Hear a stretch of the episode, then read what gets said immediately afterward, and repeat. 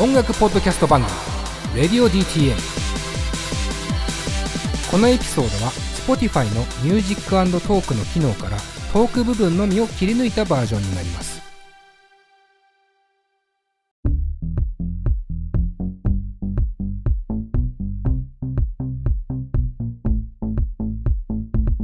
はいどうも。Radio DTM 佐藤直です。いつも通りメンバー紹介ディレクターの金子さんそしてスタッフのマンチュそしてスタッフの岩橋くんですお願いします。お願いします。お願いします。えー時刻は12時を過ぎました。えー先週とね、同じ日に撮ってますけども、もう夜の12時です。マンチュもう、まぶたがね、少しずつ下がってきてますけども、もう少し皆さんお付き合いください。頑張りましょう。はい。えードキュメンタル見た まだなんだよな、俺。あ、見てないの？まだ見てないんですよ。あ、そうか。誰か見た人いる？あの、2話まで見ました。もうなんか、誰か見た人いるのに対して、2話まで見ましたってもう5回ぐらい言ってるよね、多分今。途中までは必ず見てるよね。いやーでも面白いですよね。面白いですね。面白いい。ですね。まああの、面白い、うん。ヒヤヒヤしますけどね。今回もうメンツ、えメンツも発表されてるよね発表。されてる。そうだよね。あの、芸人だけじゃないんだよ、今回は。芸人だけじゃなくてね、あの、香取慎吾くんとかね、うん。えー、上地雄介とかね、あと、貴乃花親方い まして。まあ、やっぱ圧倒的な注目株ですよね、貴乃花親方。まあ、俺はだからパッと出てきて、あの、別にネタバレではない、ネタバレかもしれないですけど、最初の印象ね、貴乃花親方出て出てきた瞬間のね、あ、これはっていう、その、これはいいぞっていう感じはね、すごかったね。あの、以前やった時に浜口京子さんが出てきた時の、あの感じに近いですね。女女子メンタルね。そう、女子メンタルの時の、この人呼び始めたらっていう、えー感じはすごいしましたけど。マンチ見てないか。あ見見てないですね。浜口さんは見ましたよ。あ、そう。あ、女子メンタルはね。うん。マンチ逆にじゃあ何をして過ごしてるわけ？この夏をさ。夏？で映画見てましたね。あ、そうなんだね。はい何の映画見てたの？スター・ウォーズを見て、えー、うん。えっ、と、ショーシャンクの空に見て、うん、なんなんだ。名作を。そう。で、なんか、アナ雪とか、カリオストロの城とか、あの辺も見て、って感じですね。なんかごい1位から5位まで見た感じ。だ。何かの1位から5位まで見た感じがしますね。などうしたの？急に。映画なんかって。え、なんか、ちょっと体調悪くして、車の運転ができなくて、あ、そうなんだね。そう、家にこもって映画見てました。ええー、何が一番面白かった？ショーシャンクの空にが一番面白かったですね。ああ、そうなんだ。ーあんま1位を言う感じで。いや、いや、私、ショーシャンクの空に本当あんまり、もう嫌な映画なんだと思ってたんですよ。どそう情報なんです珍しい。なんか、前情報でショーシャンクの空には嫌な映画だと思う人、珍しい。珍しい。えなんかすごことないい。、すごい陰気な、うなんか、見てて辛くなるような映画だと思ってたんですよ。ああ、なるほどね。重苦しい。ちょっとシンドラーのリスト的な印象があったのかな、なんなら。そう、な、なんか歴、史的な、こう、残酷なあれを見るみたいな。そうそう、Life is Beautiful に近いあみたいな。なるほどね。はいはいはいはい。イメージちょっと胸が苦しくなってしまう。そうそうそうそうそうそう。だからあんま見たくないなって思ってたんですけど、はいはい。まあちょっとせっかくだから見ようかって言って見て、え全然違って、最高だな、これって思って。え。なるほどね。うん、いや、なんか、なんかあれだよね。本当に、マンチュって、青春が遅れてきた感じするよね。すごいいいよね。確かにね。いいですかねショーシ。ャンクの空に前情報で嫌な映画だと思う人って本当相当なスティーブン・キングファンぐらいしかいないと思うんだよ。それかウォーキングデッドでフランク・ダラボン勘違いした人がいない。そうだね。最初だけだから。絶対感動的な映画だと思うでしょ、最初。こんだけ前情報をよって。いや、そうなんだね。でもいいね。名作の映画を今から見てるっていうね。はええいい過ごし方してますね。金子さん何してるんですかね？オープニングをめちゃくちゃ長くやろうとする。俺何してるかな？あ、なんかね、うちの奥さんが、ええ。なんか YouTube をやりたいってずっと言ってたんだけど、おおやばいね。うん。それをなんか、YouTuber 化すんの？いよいよ 作り出してきますよ。ああ、金子さんが？まあ手伝ってるっていうか、ディレクター？まあ的なのことなのかな。だから、なんか、うんロゴ作ってくれる人探したりとか。で、うんうんうん。実際作ってもらって、そのロゴ、来てもら来たロゴのアニメーションじ俺が作ったりとか、ええそうそう。で、一回テストで撮ったやつの、なんかプロ、プロトタイプみたいなやつ編集してみて、えうん。もっとこうした方がいいかなみたいなのとか、そういうのやっめ。ちゃくちゃちゃんとやってんじゃん。何？次の、次なる、ミキティと庄司智春を目指して、夫婦 YouTuber として、やっていくんですか、今後？いや、今後かどうかわかんないけえど。何がテーマの YouTube なんですか？いや、それ公開しよくわかんない。あ、よくわかんないんだ。それでまだ言ってないよね、多分だって。あ、言ってるよ。あの、あそうバナナムーンでは、あの、取り上げられてるけど。あ、バナナムーンね。えーバナナムーンの AD さんだからね、奥さそうんが、ね。そうそうそう。うんうんえ、何をや、何をやんの？いや、なん、なんか、なんか、なんだろう、うちの奥さん、あの、ゆるキャラが好きなんで、それ、撮ってきたんだけど、この間。うんうん。その、ゆるキャラに会いに行く動画とかやりたいとか言ってるから、ほらあ、なんか、しっかりあれね、しっかり日常系 YouTube ね。そうそう、みたいですね。あ、でなんかこう、特化型じゃなくてね。そうそうそう。まあ、なんか、ラジオ関係のこともやると思うんですけど、うんうん。で、この間、栃木まで行って、栃木の、しかもサッカーだよ。サッカー場まで行って、うん。で、あの、土地助が好きなんだけど、ちょっとわかんないですけど。土地す、土地助っていう栃木市のキャラクターが好きなんだけど、へその土地助に会えるイベントをサッカー場でやってたから、うん。行って、サッカーのチケット買って、うん。で、み土地助と戯れて、で、俺初めてよ、サッカー、そんな感じでサッカー見んの。市民球場みたいなところの。へえ。で、サッカーちょっと見て帰ってきた。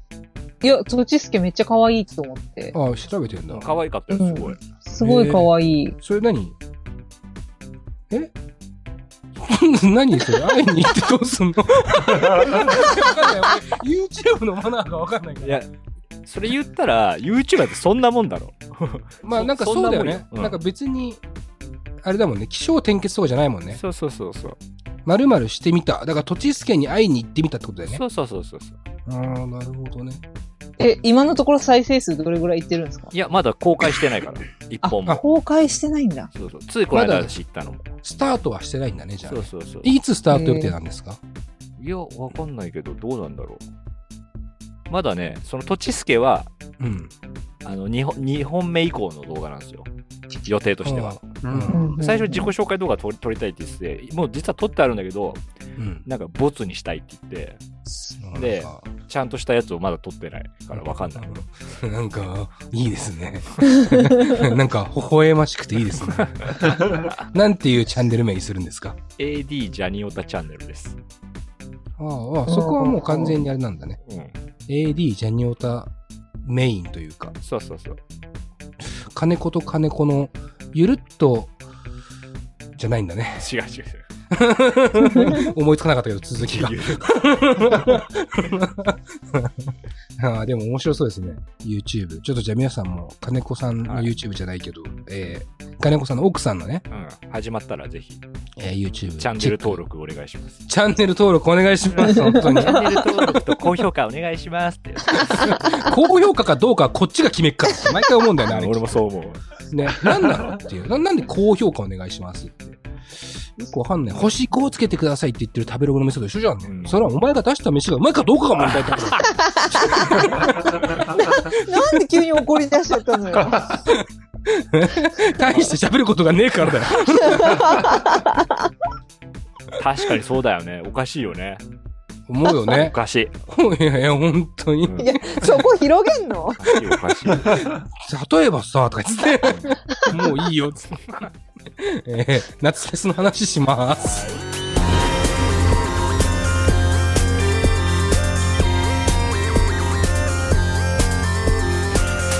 ポッドキャストミュージックプログラム「レディオ DTM」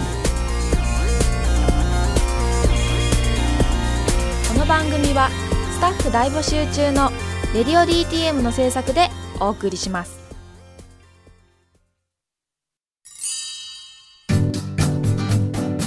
現在「レディオ DTM」では番組で流す CM スポットの枠を販売しております。毎月3万件を超えるアクセス数がある音楽番組を使って効率的にイベントの告知や企業 PR などをしてみませんか？詳しくは番組サイト内の特設ページをご覧ください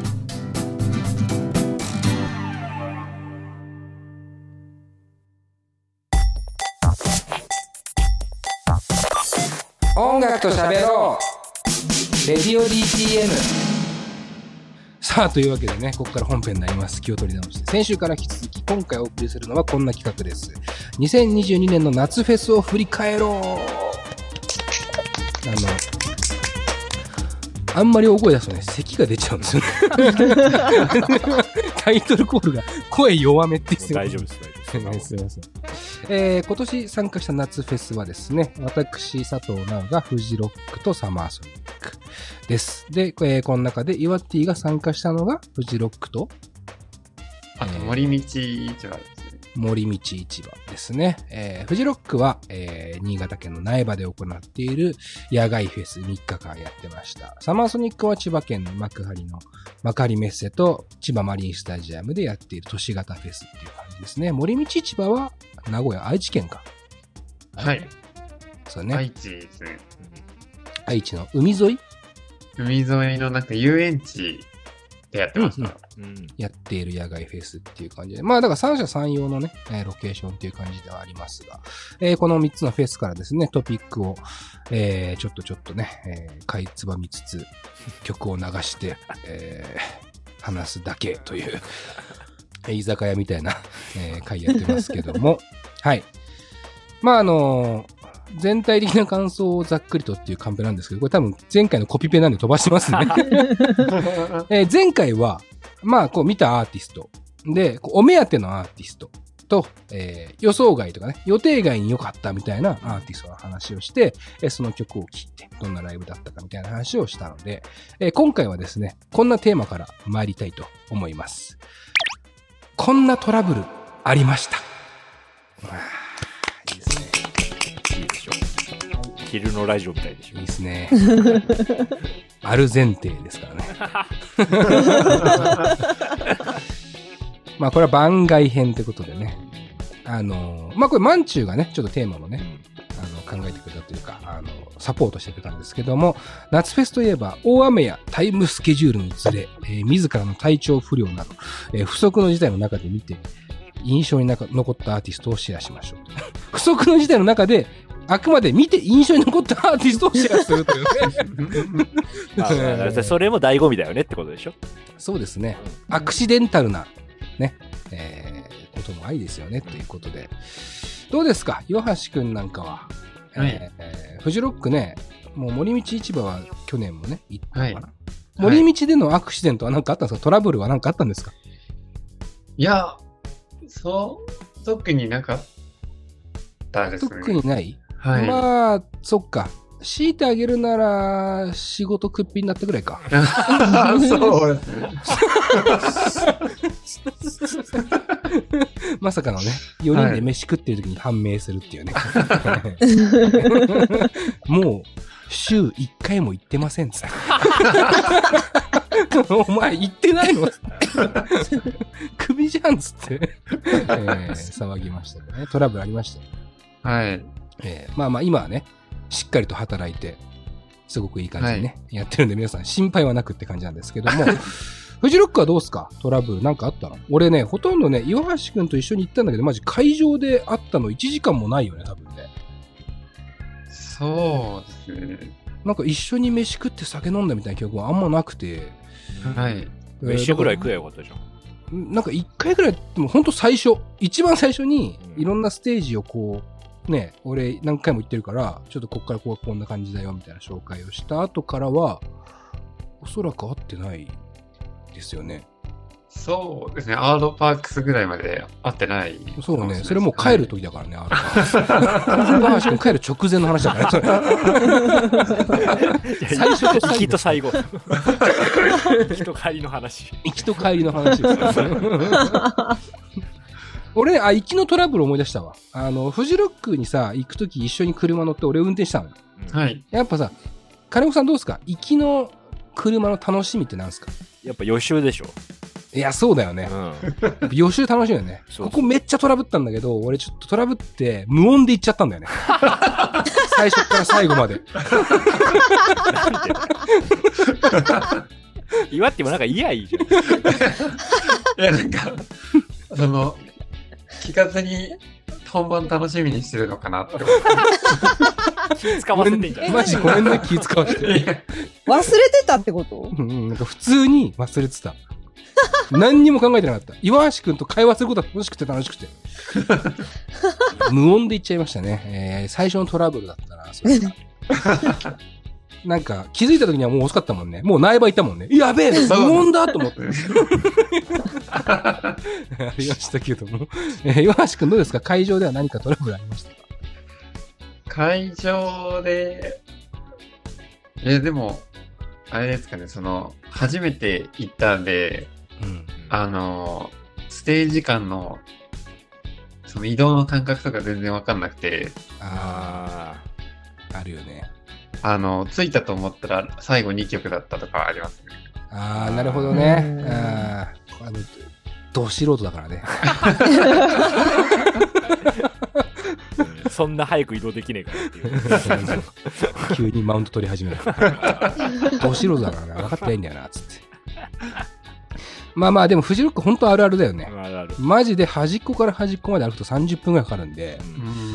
えーかなり余裕を持ってね、行かないと、えー、みそびれに、なんか、どっちも見れないってところでありますよね。うんなんかこう、次こっち見たいから、これ途中まで見て、次こっち行こうって言ったら、もう、途中まで見て早めに出たのに、その次の見るアーティストほぼ見れてないみたいなね。でど結局、何も見れてないんだけど、この時間みたいな。移動しかしてないんだけど、みたいなね、ことがあるあるですけどもね。えーそんなもんですか？トラブルは。意外と順調にできたじゃん。うん、いいですね。夏フェス特集感ありますね、本当に。テンションだけは低いですけど。テンションだけは夏フェス感ないですけど。あとなんかあった？ない？はい、曲いけよ。あと、でも、あんのかよ。あの、はい。ホテルのチェックイン時間が間に合わなくて、あの、すごい怒られましたね、おじさんに。曲いきましょう。3曲どうぞ。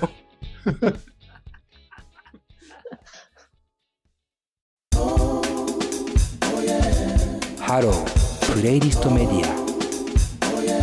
レディオ DTM。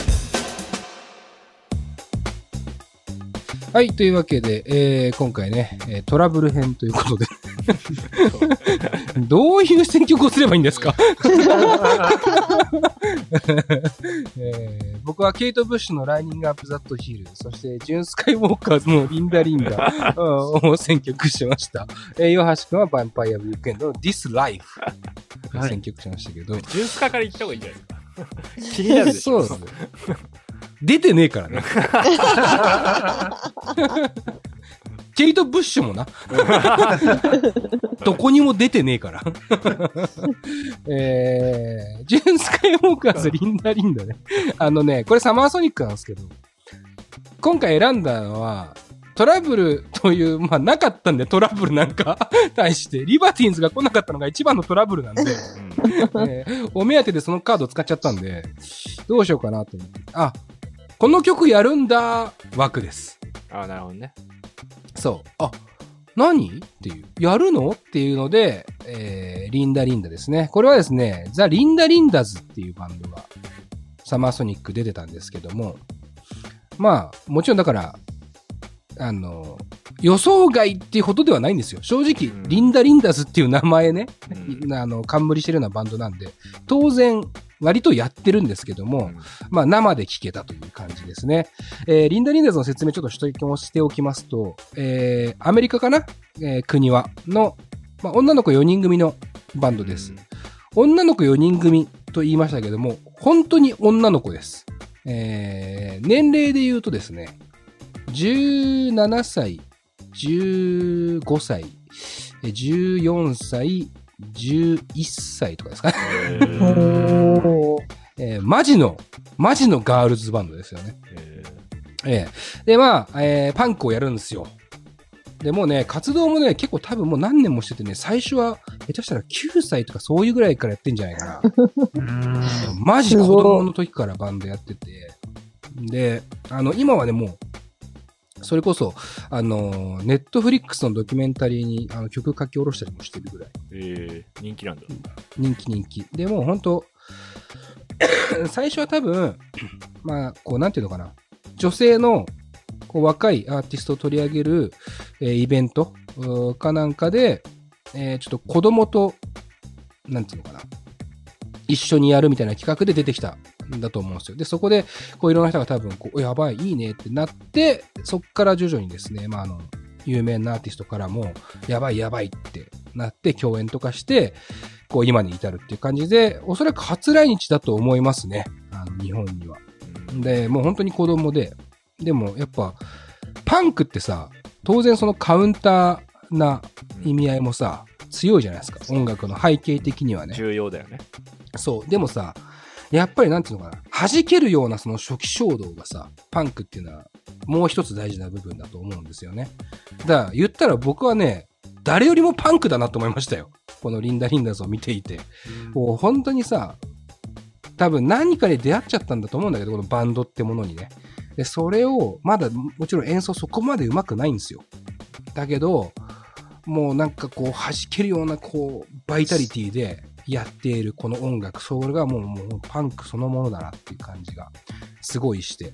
あの、まあ、例えばレイジャー・アゲンスト・マシンとかね、レッチリとか、えーソニック・スとかね、その辺からこう、称賛されているようなバンドなんです。で、えー、もともとあの、リンダ・リンダズって名前なんで、当然由来はですね、リンダ・リンダなんですよ。どっちかっていうとあの、映画の方なんですよ。リンダ・リンダ・リンダの方。そう。で、まあ、あの、そこに由来があるっていうのもあるから、あのもちろん好きだと思うんですね。ブルーハーツのリンダ・リンダもね。で、えーこのライブのサマーソニックの最後にですね、リンダ・リンダ披露してました。しかももちろん日本語でね。ドブネズミからね、ちゃんとね。もう素晴らしい。本当に素晴らしい日本語というか、あの、なんていうのかな。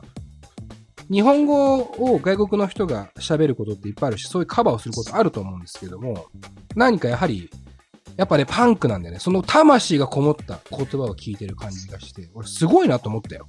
うん。ということで、リンダリンダ選曲したんですけど、まさかのブルーハーツ、 Spotify にないってことで、えー ジュン、ジュンスカイウォーカーズバージョンのリンダリンダなんです。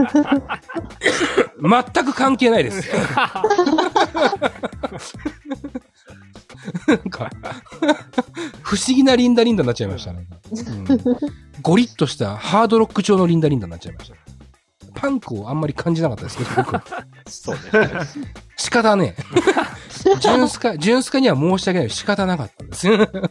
ということですね。えーリンダリンダ。えートラブルではないですけども、この曲やるんだで、選曲しました。で、まあちょっと先じゃあ、岩手行こうか。せっかくだから。えー、岩手ヴァンパイアウィークエンドはこれフジロックでしたと思うんですけども。あのー最初の10分、20分ぐらい全然音が出てなくて、ああ、確かにあったわ。音、え、全部音が出てないの？あのもうなんか、機械のビリビリした音みたいなのが大音量で鳴ってて、えー、へえ。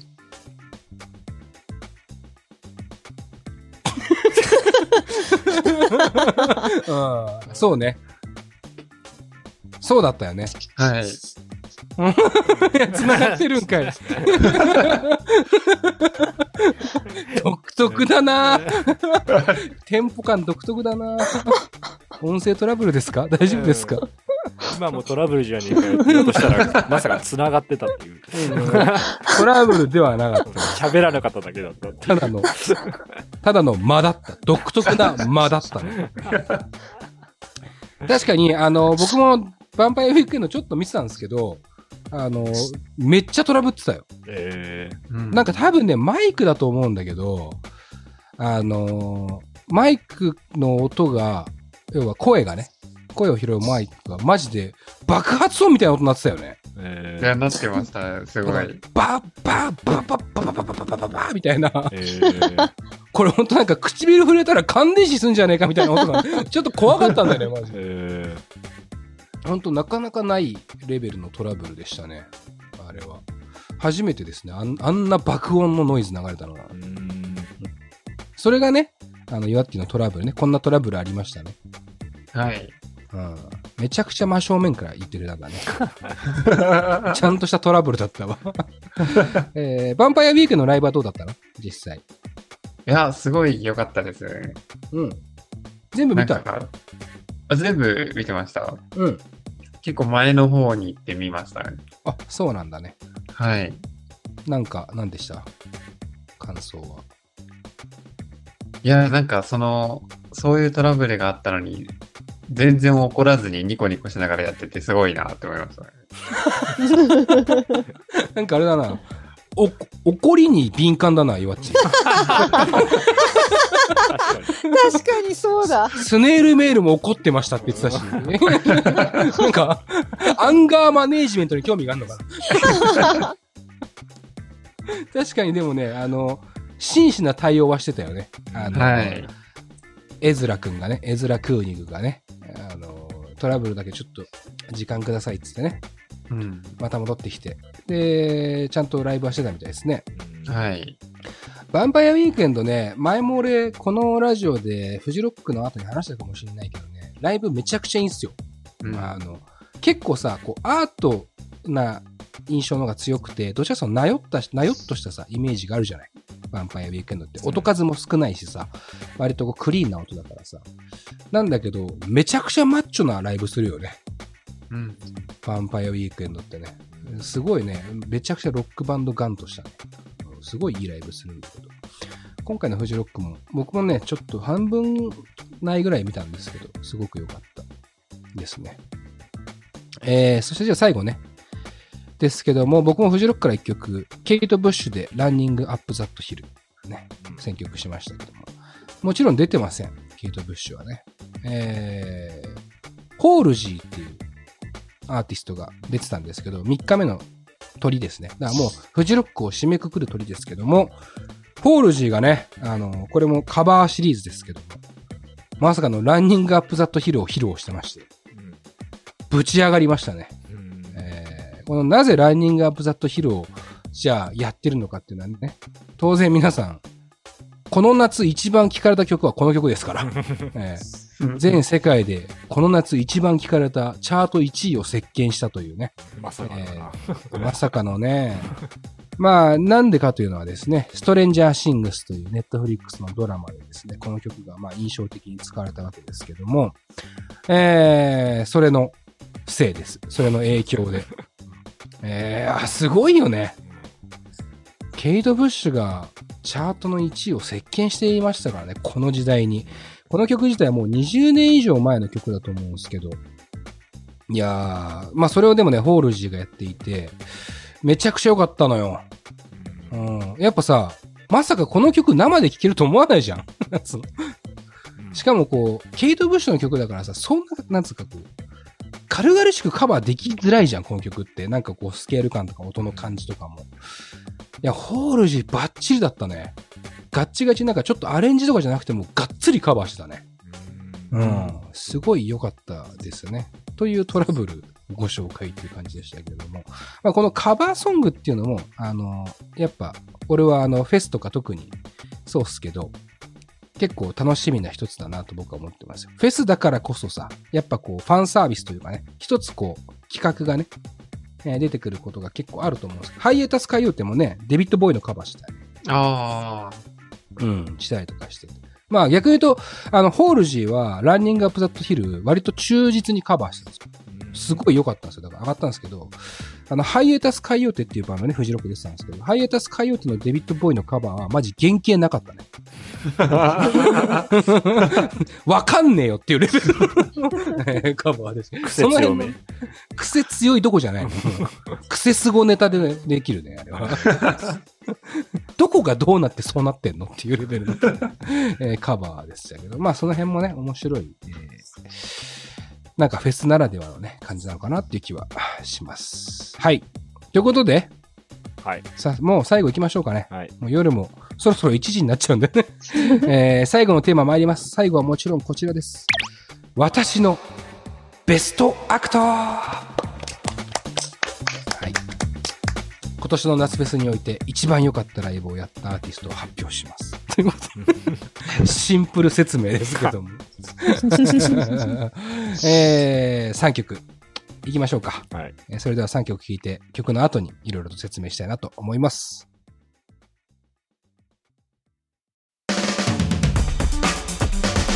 音楽と喋ろうレディオ D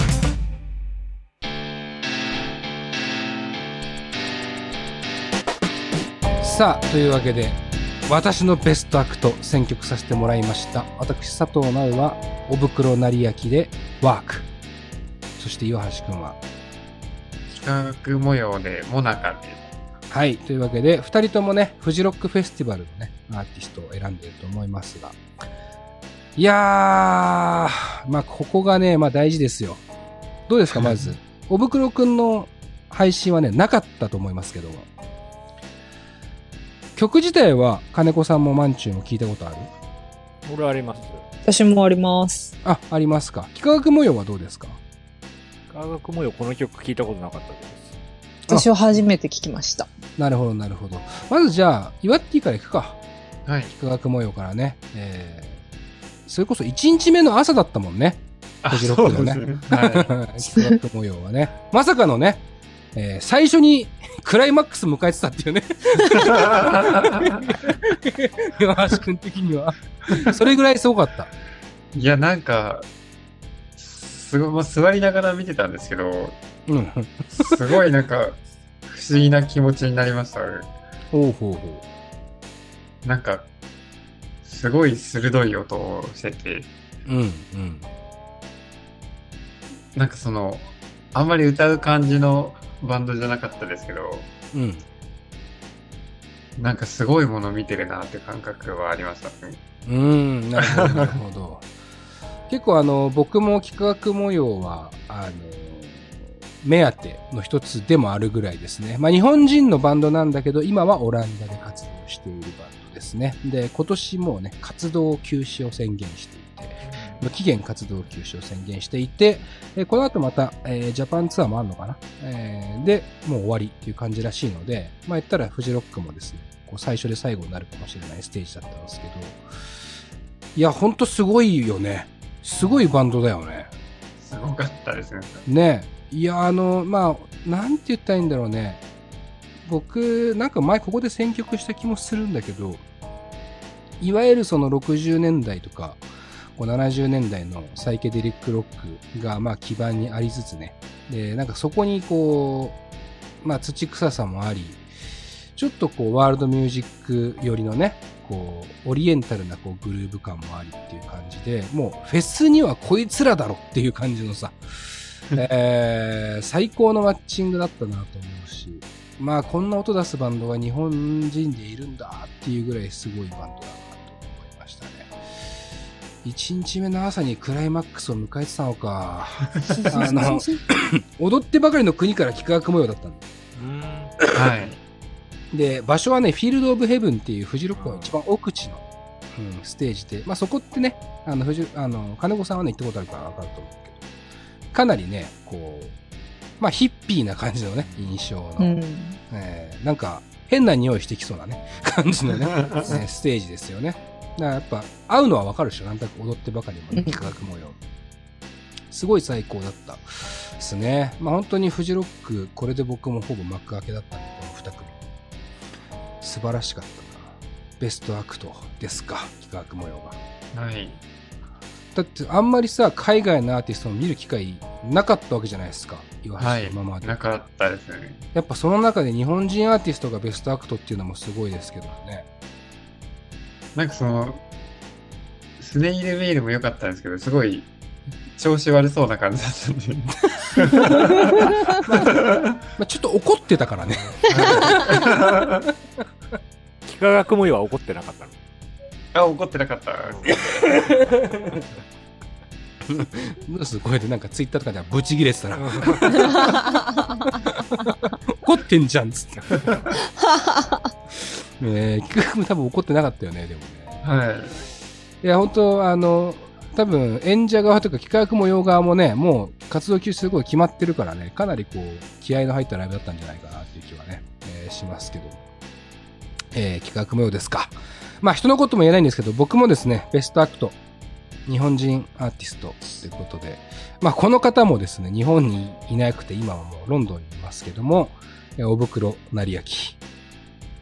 いやー、いやー、あれ、岩橋君これ見た？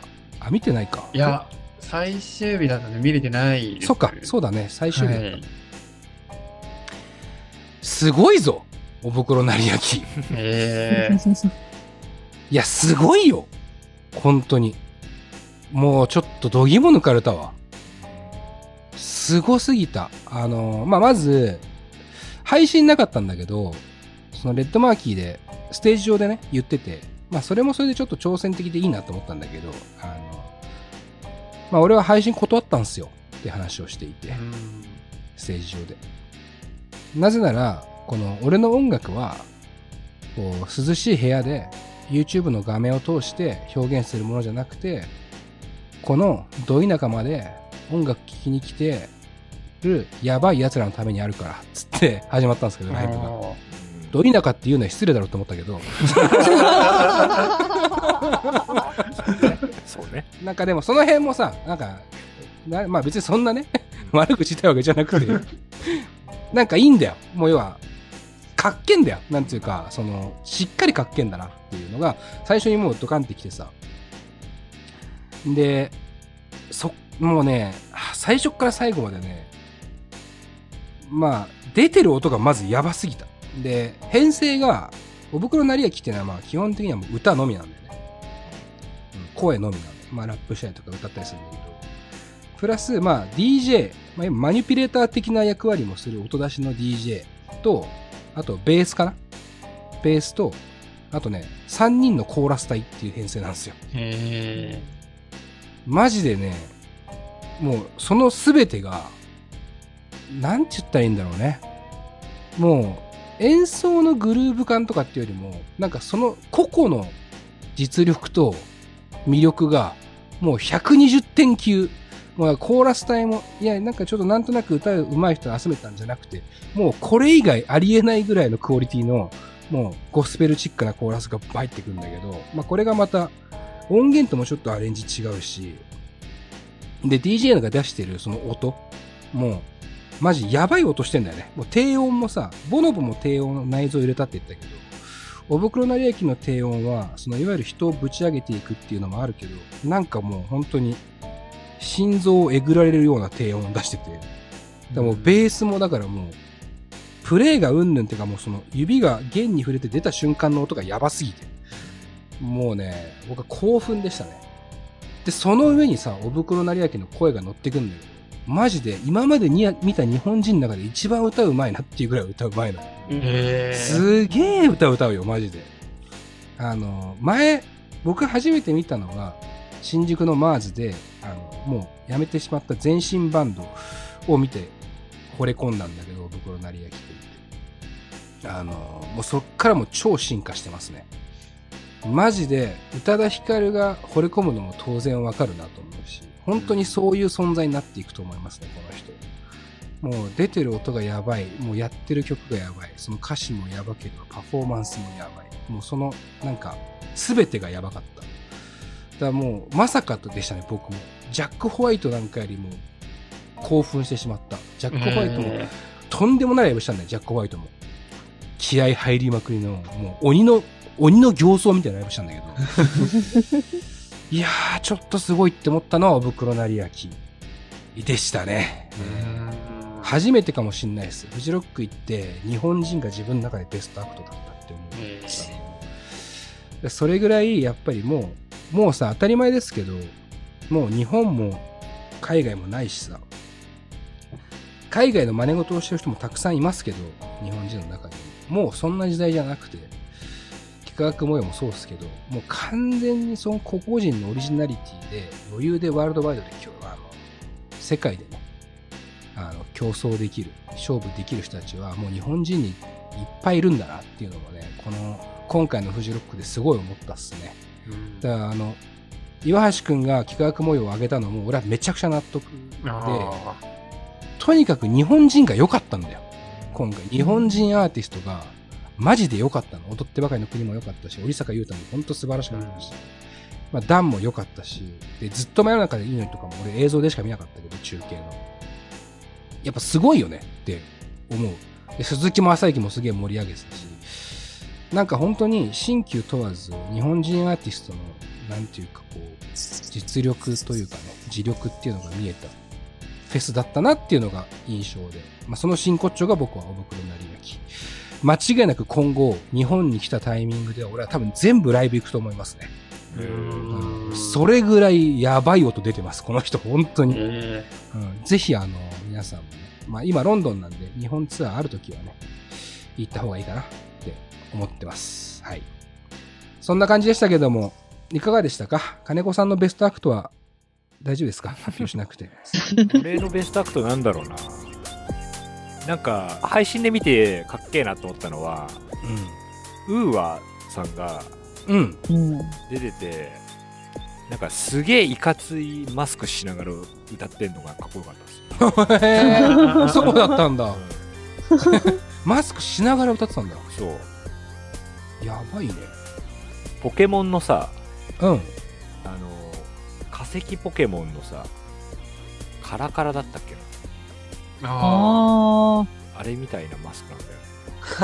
あ。えー、ちょっと今調べちゃうけど。ウーアのマスク姿。ああ、本当だめっちゃかっこいいねめっちゃ。かっこよくない？なんかあれだ。本当にあの、骨かぶってるみたいな感じだ。恐竜の骨かぶって歌ってるみたいなね。そうそう。へえ。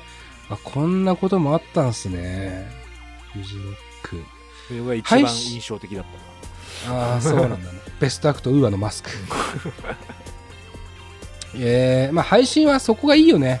詳細見えるから。スうん、ステージの移動も時間かかんないからすぐ全部チェックできるしね。うんいや、そうでしたか。マンチューのベストアクトはなんかどうでした？なんかありましたか？あ。私あんま、その、たくさん見てないんであれなんですけど、ええな、中納良恵さんがもう本当にすごくて、うん。私的にはもう、最高でした。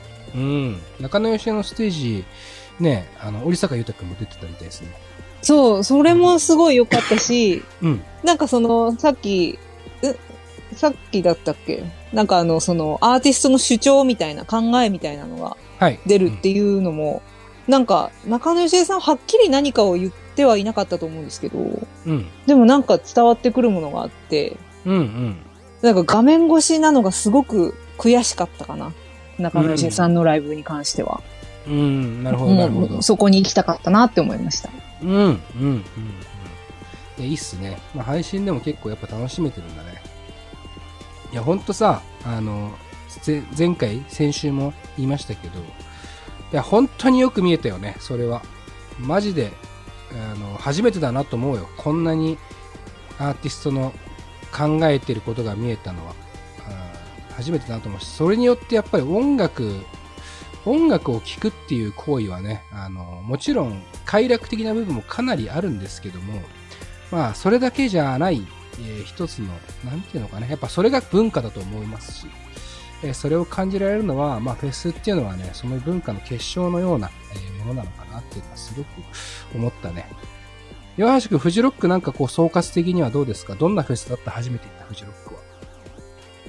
いやー、でもなんか、ああれですね、こう、や、野外で弾くのはこう、ライブハウスとかとまた違った感じがあったのと、あとなんか、まあ、すごい雨降るって聞いてたんですけど、降らなかったのがラッキーでしたね。あ、そうだね。ちょっともう、あの、一国道みたいになってんだけど。最初の方、ほぼこっち、音、むやんむやんってなって、何言ってるか分かんない。でもまあ、言ってることは分かったわ。まあ、野外でね、やっぱね、野外フェスの醍醐味をね、感じてましたよね。はい。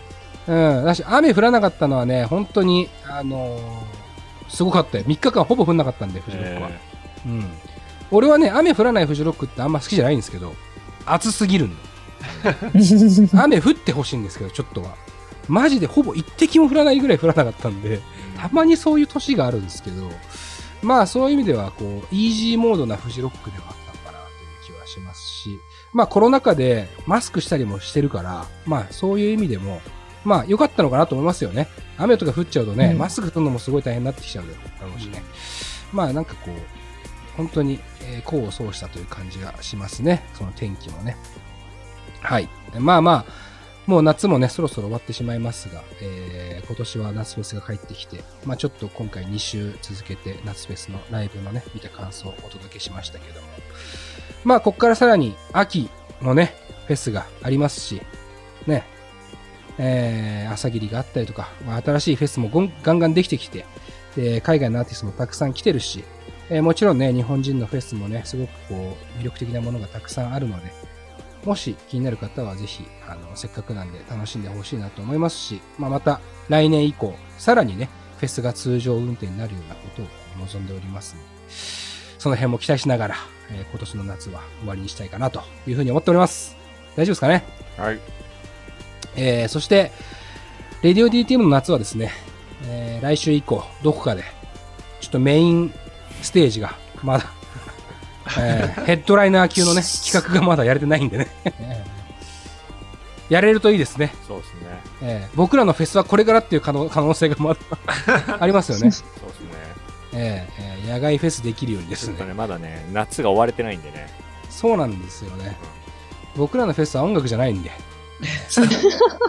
僕らのフェスはあの怖い話なんで。え ー皆さん、あの、ちょっと楽しみにしててほしいなと思いますし、ちょっと我々も、いつどうできるかね、うんあの、はっきりとは分かっていないので、えー詳細伝えられるように頑張りますが、はい。お楽しみという感じです。というわけで、今週は以上、今月は以上ということで、レディオ DTM 佐藤直でした。